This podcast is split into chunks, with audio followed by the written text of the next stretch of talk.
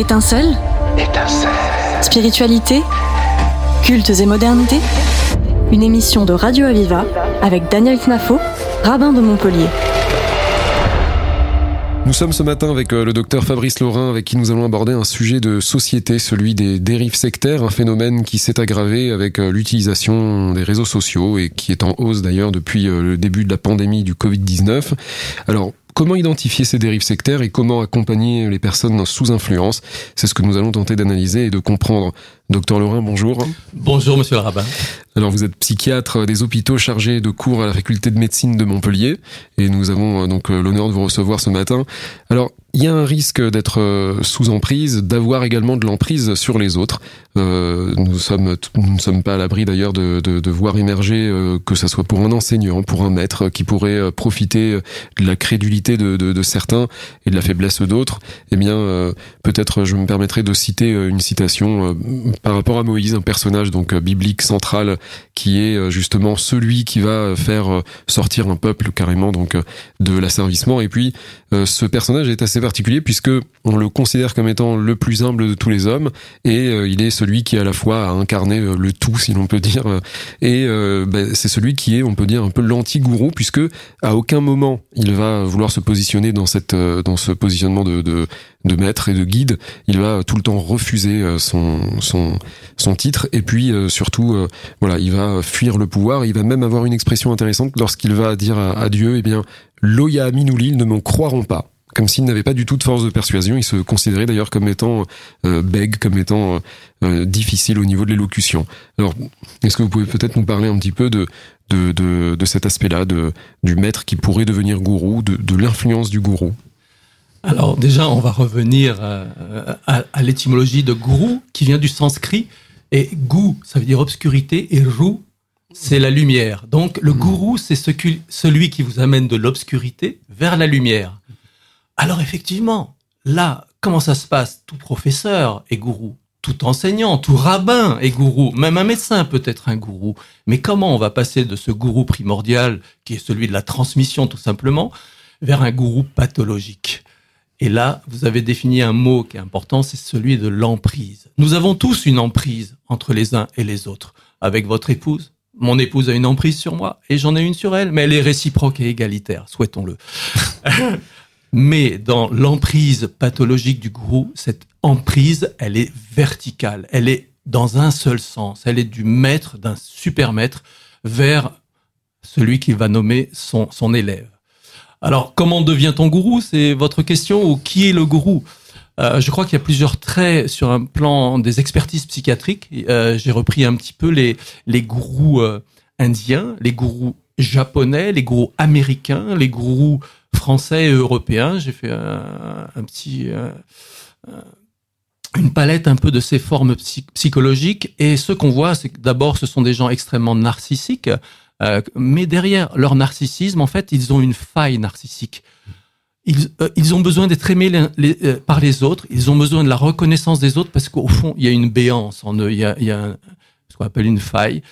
Et, donc, c'est pour ça, si vous n'avez pas de faille narcissique, vous n'allez pas chercher euh, à tout prix l'amour des autres. Et pour revenir à Moshe Rabbeinu, il n'avait pas de faille narcissique. C'est un anti-gourou. Il avait une estime de soi suffisante, bien qu'il ait été abandonné et très curieusement euh, élevé par euh, une princesse égyptienne, il aurait pu avoir une vraie faille narcissique, hein, mmh. on peut dire, si on reprend l'histoire de Moshe, mais il s'en sort bien. C'est quand même un type bien dans ses baskets, j'allais dire, ou ses sandales d'égyptiens, de juifs égyptiens. Voilà, donc euh, les, après je peux vous parler de, des formes du gourou. Donc il y a le narcissisme qui est en premier. Ensuite, le gourou, il va essayer de séduire.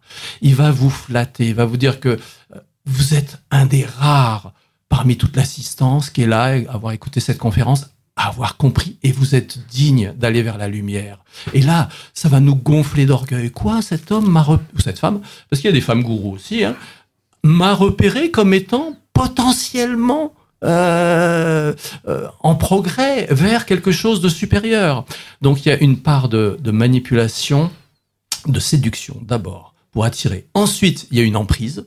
Et là, il y a une directivité euh, absolue, c'est-à-dire que je vais diriger cette personne, et ensuite, et c'est ce qui nous différencie nous dans le judaïsme, il y a faire de du, alors je sais pas comment dire, hein, de la personne sectarisée, un prosélyte, un disciple qui va aller recruter d'autres personnes. Et Mhm. nous, nous, les juifs, on n'est pas du tout prosélytes. C'est pour ça que vraiment, s'il y a une religion qui n'est pas gouroutisée, d'ailleurs, c'est le judaïsme, parce que l'essence de, la secte, c'est qu'elle va essayer de, s'agrandir et de gagner, euh, euh, de gagner des fidèles. Euh, nous, c'est pas trop le cas quand même. Hein. Euh, Toutes les religions monothéistes ou les autres religions monothéistes essayent quand même d'avoir des, des, fidèles. Le judaïsme, non, c'est un peu plus compliqué. Effectivement. Alors c'est vrai que cette notion-là, de le, fait donc d'attirer euh, le fidèle et peut-être que effectivement le fidèle également lui aussi a cette carence, a peut-être un manque quelque part euh, et puis il va peut-être rechercher chez le gourou euh, effectivement quelque chose qui lui manque, quelque chose qui fait qu'il va se sentir tout de suite euh, peut-être euh, voilà sous emprise si on peut utiliser ce, terme. Oui, c'est vrai que les études psychologiques, là aussi, des gens euh, qui sont sous emprise, euh, elles sont intéressantes. Alors déjà, je vais revenir au gourou. Le gourou n'est pas obligatoirement quelqu'un de super intelligent. Ça, c'est une erreur. Mhm. C'est quelqu'un qui a une intelligence, je dirais, en silo. C'est-à-dire, il a un seul silo et il a une seule idée. Il a un seul thème. C'est des gens tout à fait monoïdéiques. Mhm. Il va creuser son sillon de sa thématique. Par exemple, Dieu m'est révélé, j'ai entendu Dieu, il m'a dit, euh, euh, je sais pas, euh, je pense à la secte du, à la secte du temple solaire, par exemple, il faut euh, nous suicider pour aller sur Sirius. Mhm. Et on va se suicider, on va pouvoir faire un transfert sur Sirius. Un truc complètement fou, où Dieu m'a parlé et m'a fait telle révélation. Euh, donc, pas, ce sont pas des gens très intelligents, en fait, mais ils vont tellement creuser ce sillon qu'ils vont faire ce qu'on appelle en psychologie la technique du disque rayé. Imaginons, monsieur le rabbin, quelqu'un veut vous convaincre d'un truc que vous ne voulez pas faire. Eh ben, vous allez dire non de manière répétée en disque rayé. C'est une technique de médecin, ça.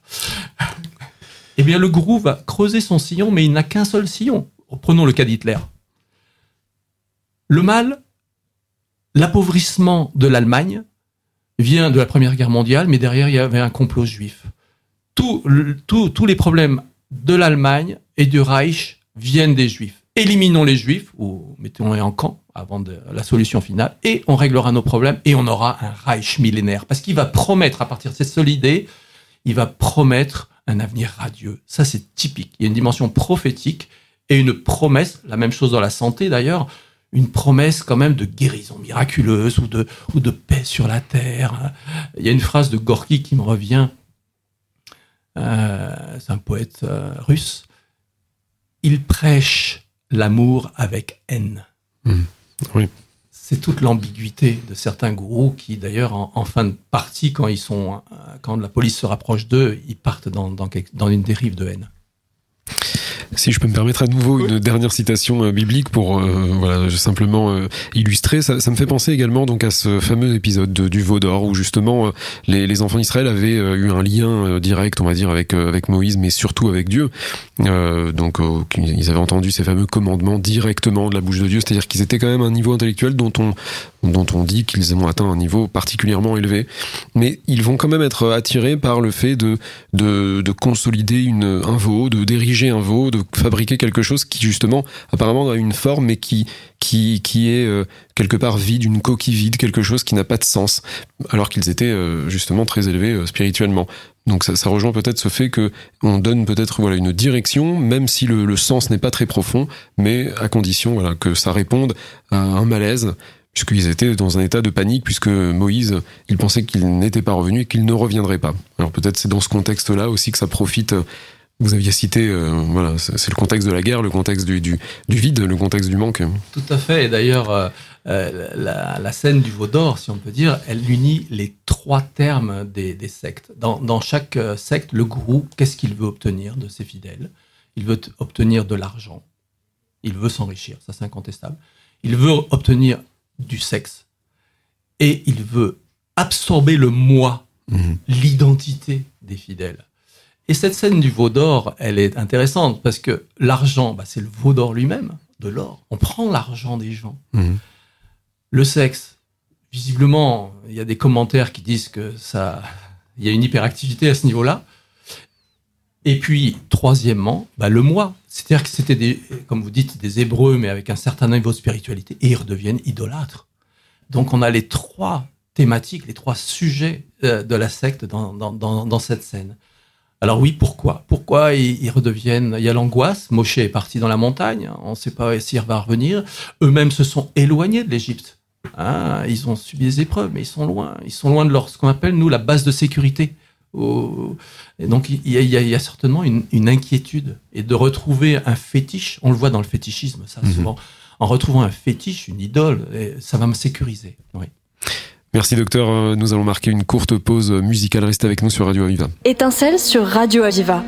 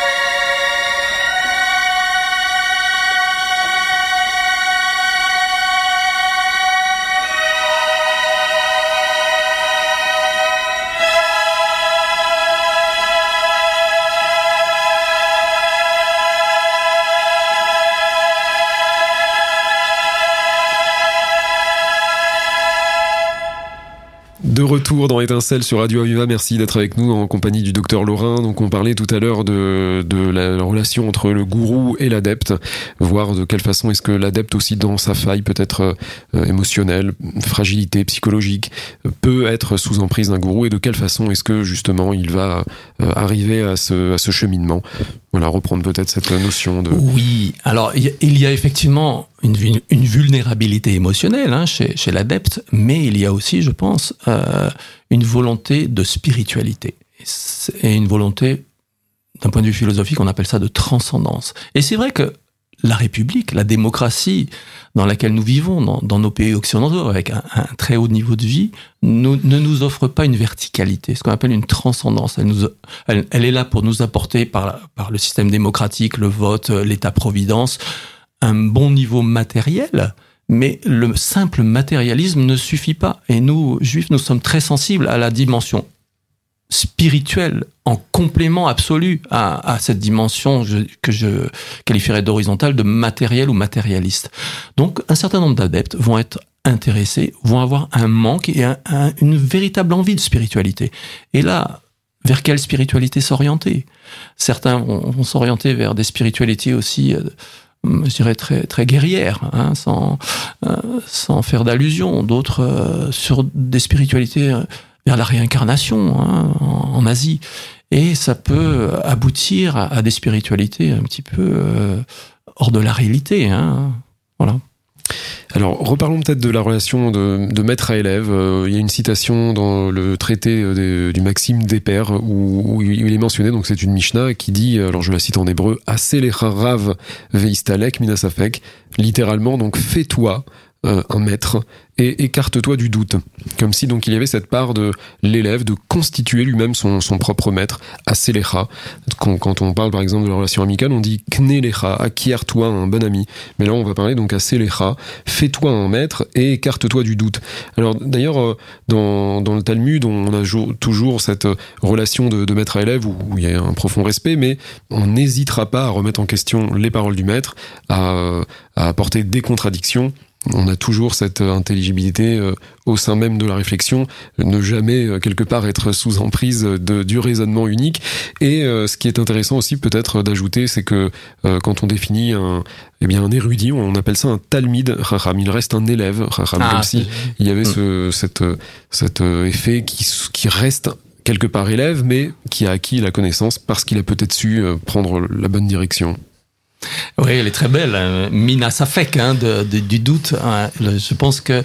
D'ailleurs, dans, dans cette à vote, écarte-toi du doute. Hmm, moi, je ne serais pas d'accord. On va faire. Parce que pour certains, quand même, pour certains théologiens, la, la foi, c'est le doute. Euh, de quoi sommes-nous sûrs hein? En tout cas, euh, même en médecine, on n'a pas vraiment de vérité, si vous voulez. Alors, dans le domaine de la spiritualité, mais enfin, il ne faut pas que le doute soit, soit surtout non plus. Euh, mais en tout cas, écarte tout du doute. Bon, je, je, je, laisserai de côté, mais fais-toi un maître. Ça, c'est une, une, phrase magnifique. Et je vais rebondir sur euh, sur la religion catholique, qui au XVIe siècle, par deux grandes figures, s'est elle-même posé la question euh, de la relation entre le maître et l'élève. Et euh, il s'agit de Thérèse d'Avila et de son cousin germain, qu'on appelle Saint Jean de la Croix et Saint Jean de la Croix, qui est, alors Thérèse d'Avila, euh, elle a quasiment fondé les Carmélites. Mmh. une femme hyper proactive, elle a monté des abbayes dans toute l'Espagne. Et son, son cousin, un peu plus jeune qu'elle, il était, il a géré les Carmélites hommes. Et qu'est-ce qu'il dit Saint Jean de la Croix Et attendez la fin parce qu'il y a un scoop. Hein. Il dit l'âme qui veut avancer dans la perfection doit bien considérer entre quelles mains elle se remet, car tel sera le maître, tel sera le disciple, tel sera le père, tel sera le fils. Non seulement le directeur doit être savant et prudent, mais encore expérimenté. Et si le guide spirituel n'a pas l'expérience de la vie spirituelle, il est incapable d'y conduire les âmes que Dieu pourtant appelle, et il ne les comprendra même pas. Or, qui c'est Thérèse d'Avila et Saint Jean de la Croix Eh bien, en fait, ce sont des enfants de Conversos. Ils sont juifs. Thérèse d'Avila, son grand-père, c'était Juan Sanchez, euh, qui, qui, a été sont des séfarades. C'était des Juan Sanchez était un, riche commerçant séfarade à Avila, la ville d'Avila. -hmm. Et il a été converti par force au catholicisme. Il est revenu au judaïsme et Thérèse d'Avila a vu son père ou son grand-père, ça je ne sais plus, euh, à 12 ans, euh, traîner dans la ville en tant que euh, sale juif, quoi. Hein. Donc chez ces gens-là, il y a vraiment euh, l'idée du, euh, je pense, il y, y, a, quelque chose de juif et du, du safek et du, et du méfie-toi du maître, hein, des Talmid Racham, voilà. Oui, c'est une très belle citation. Et puis d'ailleurs, euh, en parlant du doute, il y a pas mal de citations. Moi, il y en a une que j'aime pas mal aussi, qui est à propos justement du, du, du schéma Israël, le fameux credo juif qu'on est censé réciter donc euh, deux fois par jour dans la tradition juive. Mais ce, ce terme schéma veut dire à la fois l'écoute, la compréhension, et lorsqu'il est prononcé sans insister sur la lettre Aïn, eh bien, il peut se lire schéma, peut-être. C'est justement ah. comme si on était en train d'évoquer le, le, doute. Peut-être l'éternel est, est, notre Dieu, peut-être l'éternel est un. Comme si on nous invitait justement à, à, laisser cette part de doute pour pouvoir écouter euh, l'autre et pouvoir ah. écouter, euh, se confronter à l'autre. Et il y a, alors ça me rappelle que Moïse, dans la discussion avec Dieu, hein, au buisson ardent, Moïse, il veut pas y aller, il veut pas faire le boulot. Et puis à la fin, il demande à Dieu, mais, mais comment tu t'appelles? Comment, comment je dois dire que tu t'appelles? Ani Asher Eye. Et j'ai lu des traductions. Je suis ce que je serai. Je suis ce que je suis. Et il y a une des traductions, alors je ne sais pas de quel rabbin, je suis un peut-être. Oh. vous voyez, même, même là, dès le fondement quasiment de notre monothéisme, je suis un peut-être. Oh, voilà, peut-être, peut-être oui, peut-être non.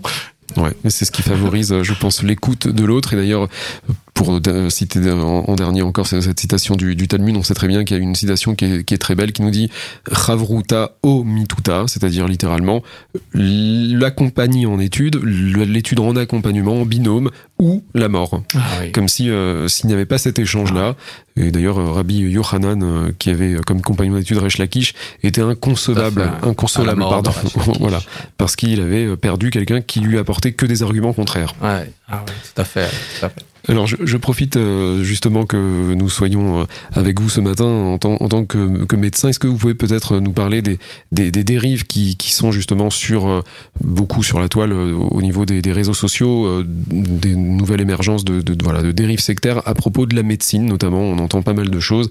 On a vu ça notamment pendant la pandémie, les antivax ou même des personnes qui qui se proclamaient, autoproclamaient médecins capables de guérir des maladies incurables est-ce que voilà, on, pourrait peut-être profiter de, de Vous parlez de l'hydroxychloroquine Alors euh, oui, bien sûr, et c'est vrai que les dérives sectaires euh, religieuses sont moins au premier rang pour, pour le moment, mais la Covid a amené euh, beaucoup de dérives sectaires sur la santé. Il faut savoir qu'actuellement, on évalue en France, hein, la Mivilude, à peu près 500 000 personnes qui sont dans une dérive sectaire. C'est-à-dire c'est toute la ville de Toulouse à peu près. C'est énorme, hein, quatrième ville de France. Euh, et moi, euh, moi, enfin, moi, je suis médecin au CHU. Et donc, j'ai rencontré, j'ai vu des gens qui étaient, par exemple, euh, je le dis, parce que c'est pas mon opinion, anti-vax, et combien, combien ça les a menés parfois à la mort. Soyons très clairs, ces dérives sectaires sur la santé, qui sont en pleine croissance, hein, du fait des réseaux sociaux, du fait euh, alors les influenceurs et influenceuses, c'est plus sur du marketing, hein, mais certains utilisent euh, ces vecteurs, hein, ces, canaux d'expression pour, recruter des adeptes sur, euh, des, sur la santé non pas sur l'achat du dernier sac à main ou de la paire de chaussures ou je ne sais quoi. Donc sur la santé, et là, pour un médecin que je suis, médecin des hôpitaux, c'est vraiment très problématique parce que autant la dérive religieuse peut, alors dans certains cas, amener à la mort, hein, les suicides collectifs, mais euh, la dérive euh, sur la santé euh, amène très certainement à la mort. Si un, un, gourou de la santé me dit d'arrêter ma chimiothérapie, mon traitement anticancéreux euh, et de prendre sa, sa, poudre de perlimpinpin ou de ne pas me vacciner, on sait que le vaccin contre la Covid, l'ARN messager, a quand même sauvé, c'est une étude de l'Imperial College de Londres, à peu près 20 millions de personnes, 20 millions d'êtres humains, sinon qui auraient été tués.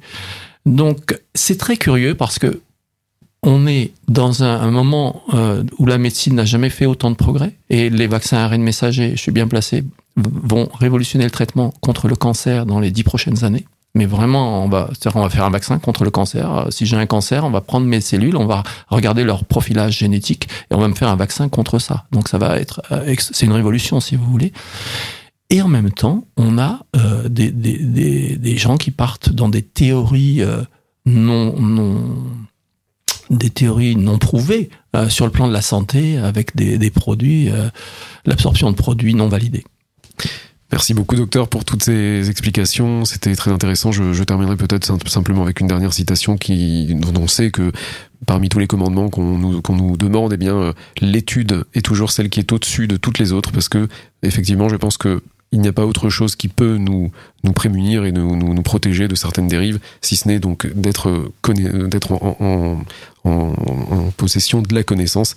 Voilà, pour éviter certainement euh, et d'être plus fort face à, à, ces dérives. Merci docteur euh, pour toutes ces précisions. Vous pouvez retrouver les émissions sur le site internet euh, radio-aviva.com et on se retrouve la semaine prochaine pour une nouvelle émission. Merci. Merci monsieur le rabbin.